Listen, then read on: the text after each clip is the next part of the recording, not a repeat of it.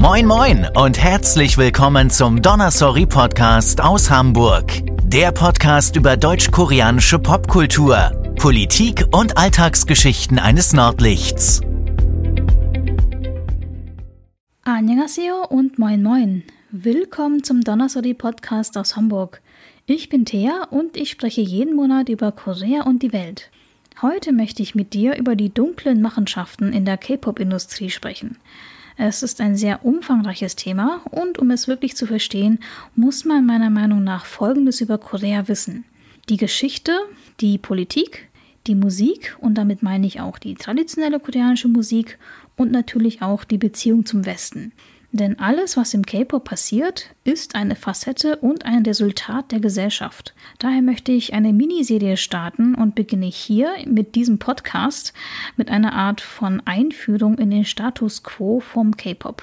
Meine nächsten Podcasts werden sich daher um folgende Themen drehen. Geschichte Koreas im Schnelldurchlauf, Politik und die leidige Frage nach der Wiedervereinigung der beiden Koreas, mein Lieblingsthema Musik, wo ich auch über meinen Schwerpunkt traditionelle koreanische Musik und K-Pop sprechen werde und am Ende die Beziehung zum Westen mit dem Schwerpunkt Konzeption und Globalisierung von K-Pop. In dem heutigen Podcast gebe ich dir Anhaltspunkte für die kommende Serie und werde mich mit den letzten Skandalen in der koreanischen Entertainment-Industrie beschäftigen. Eine Warnung am Anfang für dich. Bitte sei dir bewusst, dass ich in diesem Podcast später über Themen wie Gewalt, Prostitution, Vergewaltigung und Suizid berichte.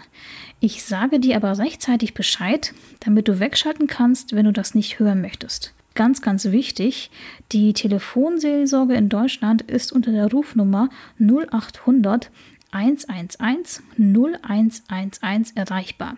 Wenn du Hilfe benötigst, wende dich bitte an sie. Du erreichst die Telefonseelsorge auch online unter telefonseelsorge.de.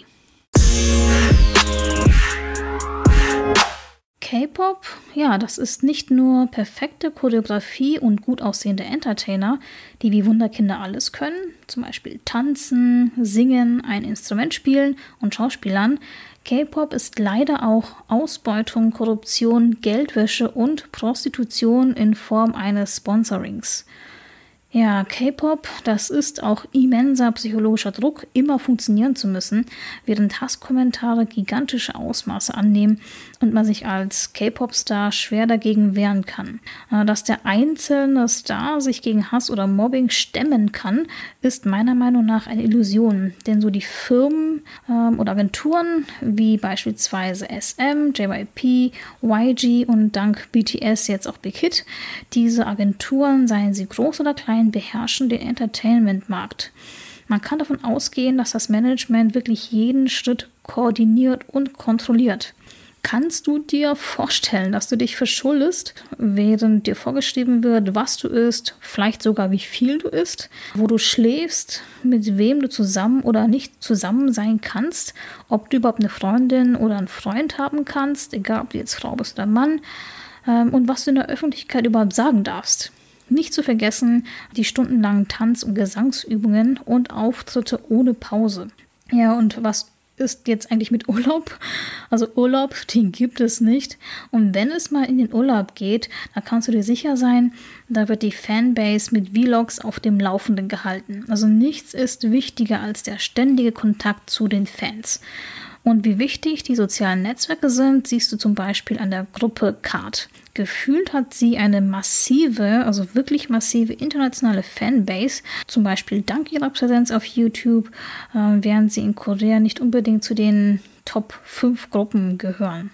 Es gibt vieles, was im bunten und tollen K-Pop untergeht. Also ich möchte jetzt wirklich nicht alles schlecht reden. K-Pop hat natürlich seine tollen, schönen Seiten. Zum Beispiel, ähm, ja, diese Freude, die sie den Leuten bringt, die halt zuhören, die mittanzen und dass es halt jetzt auch so global geworden ist und wirklich so, so viele Leute in vielen Ländern zusammen verbindet. Allerdings, ne, deswegen mache ich diesen Podcast auch, deswegen spreche ich auch drüber, ähm, es hat auch Schattenseiten. Schattenseiten zum Beispiel wie die psychische Belastbarkeit oder ich würde das umschreiben mit Mental Health. Das Stigma, dass man schwach, unbrauchbar und zerbrochen ist, wenn man sich therapeutische Hilfe holt, wird erst jetzt langsam korrigiert. Bitte versteht mich nicht falsch. Dieses Stigma gibt es nicht nur in K-Pop, sondern allgemein in der koreanischen Gesellschaft, dass man verrückt ist, dass man schwach ist, dass man sich ähm, ja einfach nicht mehr blicken lassen kann, das Gesicht verliert, wenn man sich zum Beispiel therapeutische Hilfe beim Psychologen sucht. Auch der mentale Druck, der auf den Künstlern liegt, also konstant liegt, ist für uns jetzt hier so im Westen, finde ich, unvorstellbar. Ich meine, Korea ist das Land, wo in der Zeit, wo die Eintrittsprüfung zur Uni stattfindet, landesweit komplett Ruhe angeordnet wird. Es fliegt da auch kein Flugzeug. Eine einzige Prüfung bestimmt nämlich das ganze Leben eines Schülers. Du kannst dir dann sicher denken, dass das Leben eines Schülers einem Hamsterrad gleicht. Schule, Nachhilfeunterricht, Lernen, Wiederholung. Was danach folgt, ist halt ähnlich, also an der Uni. Lernen und auch feiern bis zum Unfallen. Hazing wie an den US-Unis gibt es da auch. Und ähm, ja, um dann mit einem strahlenden Abschluss in eine der besten Firmen anzufangen. Vorausgesetzt, du warst an einer super guten Uni. Dann sollte am besten geheiratet werden. Ähm, die astronomisch hohe Kaution für die Wohnung, ein Haus kannst du vergessen bezahlt werden und dann ja für den Unibesuch des zukünftigen Kindes gespart werden. Denn der Unibesuch in Korea kostet echt ein Vermögen. Nicht umsonst entstand um 2015 der Begriff Hell Joseon, wobei Joseon für Korea steht. Also grob übersetzt die koreanische Hölle. Das war zunächst ein satirisches Konzept, steht aber jetzt zunehmend für Hilflosigkeit in so einem starren System gefangen zu sein.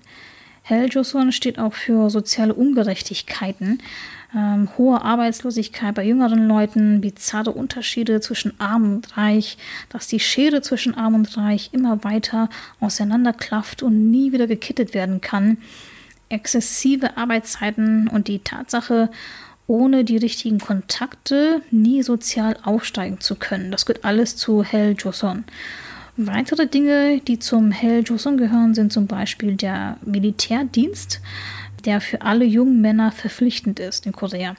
Derzeit sind es ein Jahr und neun Monate, die abgeleistet werden müssen. Also es ist Pflicht. Man macht sich halt strafbar, wenn man sich nicht einziehen lässt zum Militär. In Bezug auf K-Pop-Stars, also besonders Idols, ist diese Auszeit ganz, ganz gefährlich. Die Wahrscheinlichkeit ist groß, dass man während einer fast zweijährigen Auszeit in dieser schnelllebigen Industrie, wo es links, rechts, oben, unten ähm, neue Idols hagelt, dass man da einfach ersetzt wird von jüngeren Kollegen oder Kolleginnen. Hier macht sich die soziale Ungleichheit besonders bemerkbar. Es gilt als ungeschriebenes Geheimnis, dass Entertainer versuchen, so spät wie möglich zum Militär zu gehen, wobei sie in ihrer kurzen Karriere so viel wie möglich erreichen möchten und so eine zweijährige oder fast zweijährige Pause für eine Karriere schon das Ende bedeuten kann. Und eine durchschnittliche Idol-Karriere, ich würde sagen sieben bis neun Jahre, ist schon eine respektable Sache, wenn man es schafft. Ein bizarres Beispiel für jemanden, der versucht hat, dem Militärdienst zu entkommen, ist der Sänger MC Mong, der sich fast alle Zähne hat ziehen lassen und ja, wollte halt so dem Militärdienst ausweichen. Viele Idols versuchen auch, sich in den öffentlichen Dienst zu versetzen, um so halt ja dieser schweren körperlichen Arbeit im Militär nicht ausgesetzt zu sein und um auch einige Freiheiten zu haben, zum Beispiel als Radiomoderator fürs Militär zu arbeiten oder ähm, für verschiedene Militärfestivals zu singen und so weiter und so fort. Es gibt nämlich immer noch das Image, dass ein Mann zur Armee gehen muss, um etwas zu erreichen. Ein K-Pop-Star der älteren Liga, der schon ein bisschen älter ist und ähm, US-amerikanische Wurzeln hat, ist übrigens kurz vor dem Einzug ähm, oder dem Einziehen ins Militär aus Korea geflohen. Ich glaube, er hat sogar gesagt, dass er sich ähm, den koreanischen Pass zulegen möchte, dass er irgendwie alles tun will, ähm, um ja, Koreaner zu werden, seinen Wurzeln zu folgen und äh, ist dann kurz vorher abgesprungen. Und er hat seit Jahrzehnten keine Genehmigung mehr nach Korea einzureisen. Da seht ihr, so ernst wird dies genommen. Ja, was gehört sonst noch zu diesem ganzen Hell Joseon-Konzept? Es gibt noch die Akademie, also ein Uni-Abschluss ist wichtig, die richtige Uni zu besuchen und ähm, in dem Alumni-Netzwerk dieser Uni zu sein, ist fast noch viel wichtiger. Die sogenannte SKY, die Sky-Unis, sind da die Vorreiter oder die begehrtesten Plätze, Uniplätze.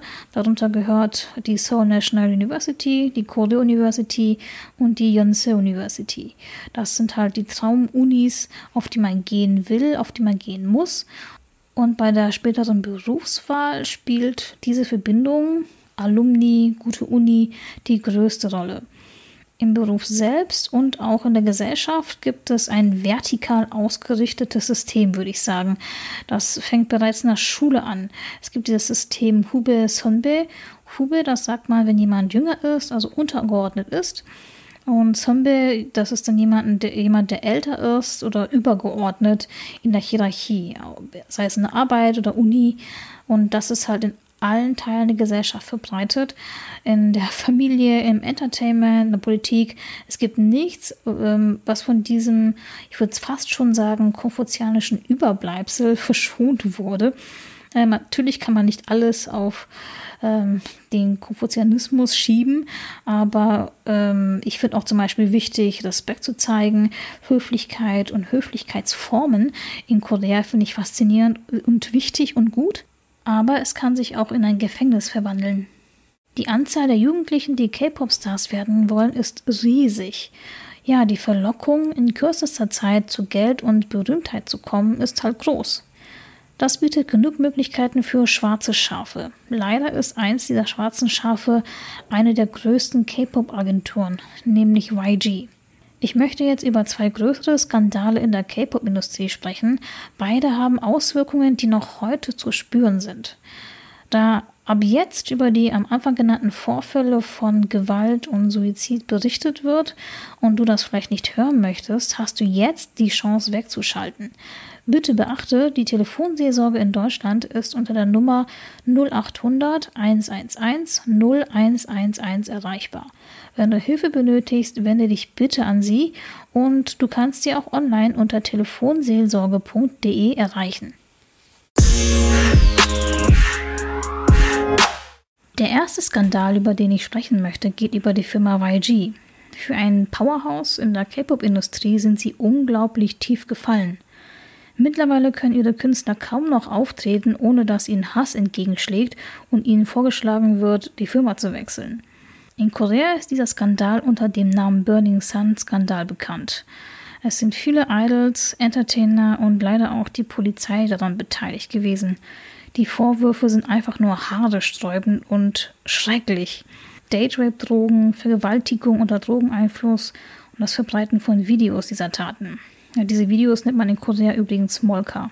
Das Ganze wurde im Jahr 2019 bekannt, als davon berichtet wurde, dass ein Gast im Club Burning Sun von einem Mitarbeiter angegriffen worden war. Danach stellte sich heraus, dass der Club in Prostitution, Drogenhandel und Korruption verwickelt ist. Ja, angeblich ging die Korruption an Polizisten und Politiker. Sungri, Mitglied der K-Pop-Band Big Bang und Teil der Firma YG, war hier einer der sieben Verantwortlichen des Clubs und auch Teilhaber einer Investmentgesellschaft, die 20 Prozent des Clubs besitzt. Trotz der schwerwiegenden Vorwürfe wurden er und ähm, Yang Hyun-suk, der jetzige ehemalige Chef der Firma YG, nur wegen illegalem Glücksspiel angeklagt und nicht wegen anderer Vergehen. Viele vermuten einfach, dass Yang Hyun-suk mehr damit zu tun hat und auch, dass er ausländischen Investoren die Dienste von Prostituierten angeboten haben soll. Und viele Netizen spekulieren auch, dass dieser Skandal viel, viel, viel weiter reicht und die beiden nur deswegen nicht verurteilt worden sind, also wegen schwerwiegenderer Fälle, weil jemand sie beschützt. YG stemmt sich als Firma noch gegen den Untergang an, aber allgemein fuhren die K-Pop-Firmen, also die ganze Industrie, auch noch verschiedene Bars und Clubs, wirklich herbe finanzielle Verluste ein wegen dieses Skandals. Bereits verurteilt wurden tatsächlich einige K-Pop-Stars und andere Mittäter, die in Chats zum Beispiel Vergewaltigungsvideos kommentiert haben oder geteilt haben. Ich finde das so widerlich. Also die bislang prominentesten Urteile wurden gegen ähm, Che Jong-hun von der Gruppe FT Island. Die ist relativ bekannt, also ich war tatsächlich mal Fan von denen. Und dem Sänger Jong Juyeon ähm, wegen Vergewaltigung, Gruppenvergewaltigung und das Teilen von diesen Videos von bis zu sechs Jahren, ja, gefällt. Viel zu wenig meiner Meinung nach. Che Jong-hun von FT Island und Jung Jun-young ein einfacher Sänger. Oh, ich, ich bin echt fast sprachlos. Dieses äh, Verbrechen oder diese Verbrechen sind einfach nur schlimm. Und der Burning Sun-Fall ist unglaublich komplex, da verschiedene Ermittlungen weiter weitere schlimme Dinge oder weitgreifendere Korruptionsfälle offenlegten. So führten Spuren zu Polizisten in hohen Positionen und sogar dem koreanischen Justizminister Cho Guk, für den einer der angeklagten Polizisten gearbeitet hatte. Also es wurde immer in diesen Chats von Seungri und von diesen anderen ähm, K-Pop-Idols von dem Polizistenchef oder Chefpolizisten ähm, gesprochen oder geschrieben und ja, der hat angeblich oder der hat sogar auch für den ehemaligen Justizminister gearbeitet und du hast richtig gehört, ehemalig, denn ja, der Minister Joe Guk musste seinen Posten wegen Korruptionsvorwürfen am Ende räumen. Bis Mai wurden über 4000 Personen überprüft und am Ende erhielten 886 Leute wegen Drogendelikten eine Anzeige, 23 wegen Sexualstraftaten oder Drogeneinfluss, 11 Leute wegen illegaler Videos und das Kapitel Burning Sun ist noch lange nicht abgeschlossen. Viele Ermittlungen laufen noch weiter. Ich will einfach jetzt zu dem nächsten Skandal überleiten jeder Skandal oder beide Skandale, finde ich, sind mehr oder weniger miteinander verknüpft. Der andere Skandal oder eher gesagt die schlimmen Vorfälle sind die Suizide von zwei K-Pop-Idols. Ich würde tatsächlich auch ähm, den Suizid von dem Sänger Jonghyun von Shiny aus dem Jahr 2017 mitzählen, also mit zu dem Ganzen. Und innerhalb der kürzesten Zeit haben in diesem Jahr die K-Pop-Stars Guhara und äh, Solly Selbstmord begangen. Beide waren unglaublichen Hass ausgesetzt und standen auch unter großem, großem Druck. Solly zum Beispiel wurde für das Ende ihrer Gruppe FX verantwortlich gemacht und war seit einem obszönen Song ihres späteren Ex-Freundes, eines Zweppers, dessen Namen ich aus bestimmten Gründen nicht sagen will, ähm, Ziel sexistischer und misogynistischer Kommentare. Also es ist übrigens bezeichnend, dass sie als äh, Unbeteiligte, ich meine, sie hat den äh, Song ja nicht gesungen oder so, den ganzen Hass abbekam und ihr damaliger Freund so gut wie gar nicht belangt wurde. Also bitte googelt mal nach den Namen des Typen. Also der Name an sich, der Künstlername ist auch schon so geschmacklos und ja, das Lied auch. Und die Folge war, dass jeder Post von Sally auf Instagram, jedes Fotoshooting, jeder Film oder alles, was sie gemacht hat, von Häme begleitet wurde und von Hass einfach. Und ähm, weil sie halt nicht sich nicht so wie die typische koreanische Frau verhalten hat, sondern auch mal offen provoziert hat. Also egal, ob sie das jetzt gewollt gemacht hat oder nicht. Ja, das machte sie auch zur Zielschreiber. Also sie konnte einem einfach nichts mehr recht machen. Natürlich lässt sich nicht sagen, dass die Netizens sie in den Tod getrieben hätten. Das geht nicht, das wäre Spekulation. Aber ich finde die Kombination aus beruflichen und sozialen Druck halt konform zu bleiben, während man einerseits ausgenutzt wird, vielleicht die Karriere auch stagniert, das spielt sicher alles eine Rolle. Beim zweiten Fall, Gohada, äh, sie war ehemaliges Mitglied der ziemlich erfolgreichen Girl Group Kada, da war es nämlich auch der Ex-Freund, der sie in Schwierigkeiten brachte. Er bedrohte sie, wurde gewalttätig und hat ihr sogar angedroht, ein Sextape hochzuladen. Und zeitweise war der Begriff äh, Sextape im Zusammenhang mit den Namen von Ohara eines der Top-Suchbegriffe ähm, in koreanischen Suchmaschinen. Also das ist auch schon eine unglaubliche Belastung. Wie bei Sully war es am Ende auch nicht der Täter, sage ich mal, oder der angebliche Täter, der die Verachtung der Öffentlichkeit abbekam, sondern halt die Frau. Also Guhara wurde genau wie Sully lächerlich gemacht und mit Beleidigungen überhäuft. Bei beiden wurden zum Beispiel von Kommentatoren, also auf Koreanisch, der Geisteszustand kommentiert, ähm, sich über ihr Aussehen lustig gemacht, ihnen klargemacht, dass sie weder als Frau noch als K-Pop-Star eine Zukunft in diesem Land hätten. Und vielleicht sahen beide am Ende keinen Ausweg mehr. Aber das ist jetzt nur eine Spekulation von mir. Allerdings, ich finde, so als Opfer gebrandmarkt zu sein, also dem, ich sag mal, scharlachroten Buchstaben nicht entkommen zu können und in dem Helljuson gefangen zu sein, ohne Sicht auf Besserung, ob Idol oder Otto Normalbürger, das ist ein großes Problem und führt dann zu drastischen Entscheidungen.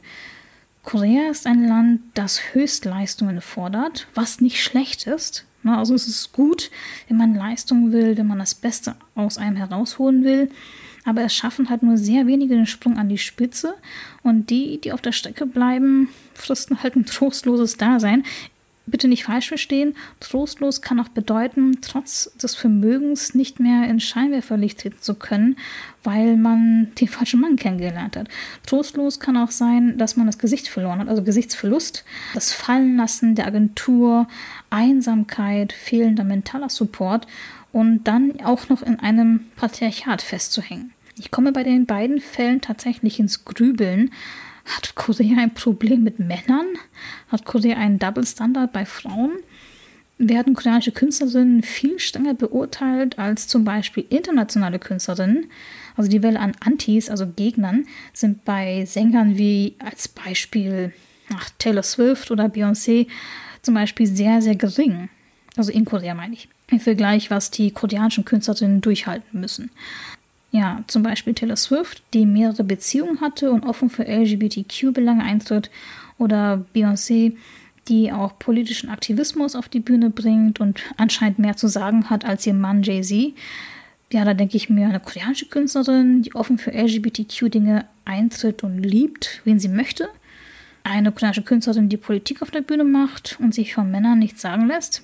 Hm, schwierig. Natürlich muss man die Geschichte und das soziale Klima Koreas mit in Betracht ziehen. Direkte Vergleiche zwischen, ja, ich sag mal, USA oder Deutschland mit Korea gehen einfach nicht. Das ist mir selber schon klar. Aber es bringt mich trotzdem zum Nachdenken, wenn immer klarer wird, dass die koreanische Gesellschaft zweigleisig fährt. Gefangen zwischen Tradition und Moderne. So eine echte Hell-Joseon. Wenn dich die Frauenrolle in Korea interessiert, empfehle ich dir meine Podcast-Folge Beauty Standards in Korea, ein Gefängnis für die Frau. Ich danke dir, dass du mir zugehört hast und würde mich über dein Feedback sehr, sehr freuen. Schreib mir doch, was du denkst, am besten über Instagram an donnersori.de oder Twitter unter donnersori. Du kannst mir auch dein Feedback als Sprachnachricht hinterlassen und als Gast in meinem Podcast gefeatured werden.